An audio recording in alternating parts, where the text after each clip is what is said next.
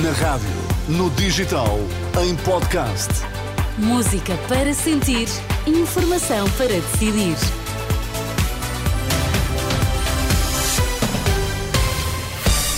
E está tudo postos para as notícias às duas na Renascença. Carla, quais são agora os temas em destaque? Chega propõe convergência à direita para o aumento de pensões de idosos. Pobreza em Portugal, só no ano passado mais de 1 milhão e 700 mil pessoas estavam em condição de pobreza. Informação para decidir na Renascença com Carla Fino. Olá, boa tarde. O Chega saúda a proposta de aumento do complemento solidário para idosos feita pelo PSD, mas André Ventura quer uma subida de pensões para todos os pensionistas e não só 170 mil. Em conferência de imprensa no Parlamento, o líder do partido diz-se perplexo com a proposta feita por Luís Montenegro no Congresso deste fim de semana, tendo em conta que os social-democratas chumbaram uma proposta do Chega há um ano. Ventura chama agora o líder do PSD a jogo para uma convergência de direita que proponha um aumento de pensões. Foi precisamente o Chega que apresentou a ideia de uma pensão mínima de 705 euros e o, partido, e, o, PSD, na altura, apontou-a como irresponsável. E, portanto, nós temos que tentar perceber aqui se estamos de acordo em criar efetivamente uma, um compromisso à direita, que provavelmente será a maioria nesta Assembleia, para que em quatro anos haja efetivamente uma pensão mínima, e não só para os que recebem o complemento eh, de solidariedade eh, para idosos, mas para todos. Porque ainda hoje nós estamos a ter dados de pobreza em Portugal, com um aumento significativo da pobreza em Portugal, e em que os mais afetados são precisamente os mais, os mais idosos. Portanto, tem que haver um compromisso à direita, é este o repto que nós deixamos. Não para 170 mil pessoas, mas para todos os pensionistas. O desafio de André Ventura, a proposta do PSD de aumento de eh, pensões e relativamente à pobreza, no ano passado havia em Portugal mais de 1 milhão e 700 mil pessoas em risco de pobreza. Os dados foram divulgados hoje pelo Instituto Nacional de Estatística, que assinala que a pobreza atinge todos os grupos etários e, em particular, as mulheres, mas também os menores de 18 anos, que só no ano passado subiu de 2,2% em relação a 2021.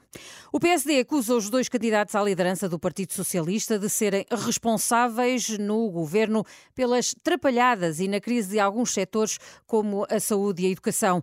Em conferência de imprensa, o vice-presidente social-democrata, António Leitão Amaro, apontou o dedo a um dos candidatos e, sem referir-se a Pedro Nuno Santos, acusa o ex-ministro de irresponsabilidade quando estava no governo e dá exemplos é especialmente responsável e é especialmente conhecido pelos seus erros, as suas trapalhadas e a sua irresponsabilidade. Foi esse, agora candidato ao Partido Socialista, que, quanto governante, decidiu por fixação ideológica nacionalizar a TAP e pôr os portugueses a pagar uma fatura de 3.200 milhões de euros. Que achou que podia pagar um prémio de 500 mil euros por WhatsApp. E depois esqueceu-se dele. Que irresponsabilidade. Para um país é tão perigoso ter ministros que cometem erros destes quanto ter ministros que não assumem a sua responsabilidade e a pretendem branquear aos olhos dos portugueses. Declarações de António Leitão Amaro, na sede nacional do PSD, que adianta ainda está confiante de que os portugueses não vão esquecer os erros quando forem votar. Operação anticorrupção no Consulado Português no Rio de Janeiro já tem pelo menos 10 arguídos, portugueses e brasileiros. Fonte da Polícia Judiciária diz à agência Lusa que as buscas decorreram em Portugal, na cidade de Lisboa e no Brasil, Rio de Janeiro e Saquarema. Foram realizadas mais de 100 diligências. As polícias dos países investigam um esquema de legalização ilícita de documentos para obtenção de nacionalidade portuguesa e uma operação que também contou com a participação do Ministério dos Negócios negócios estrangeiros.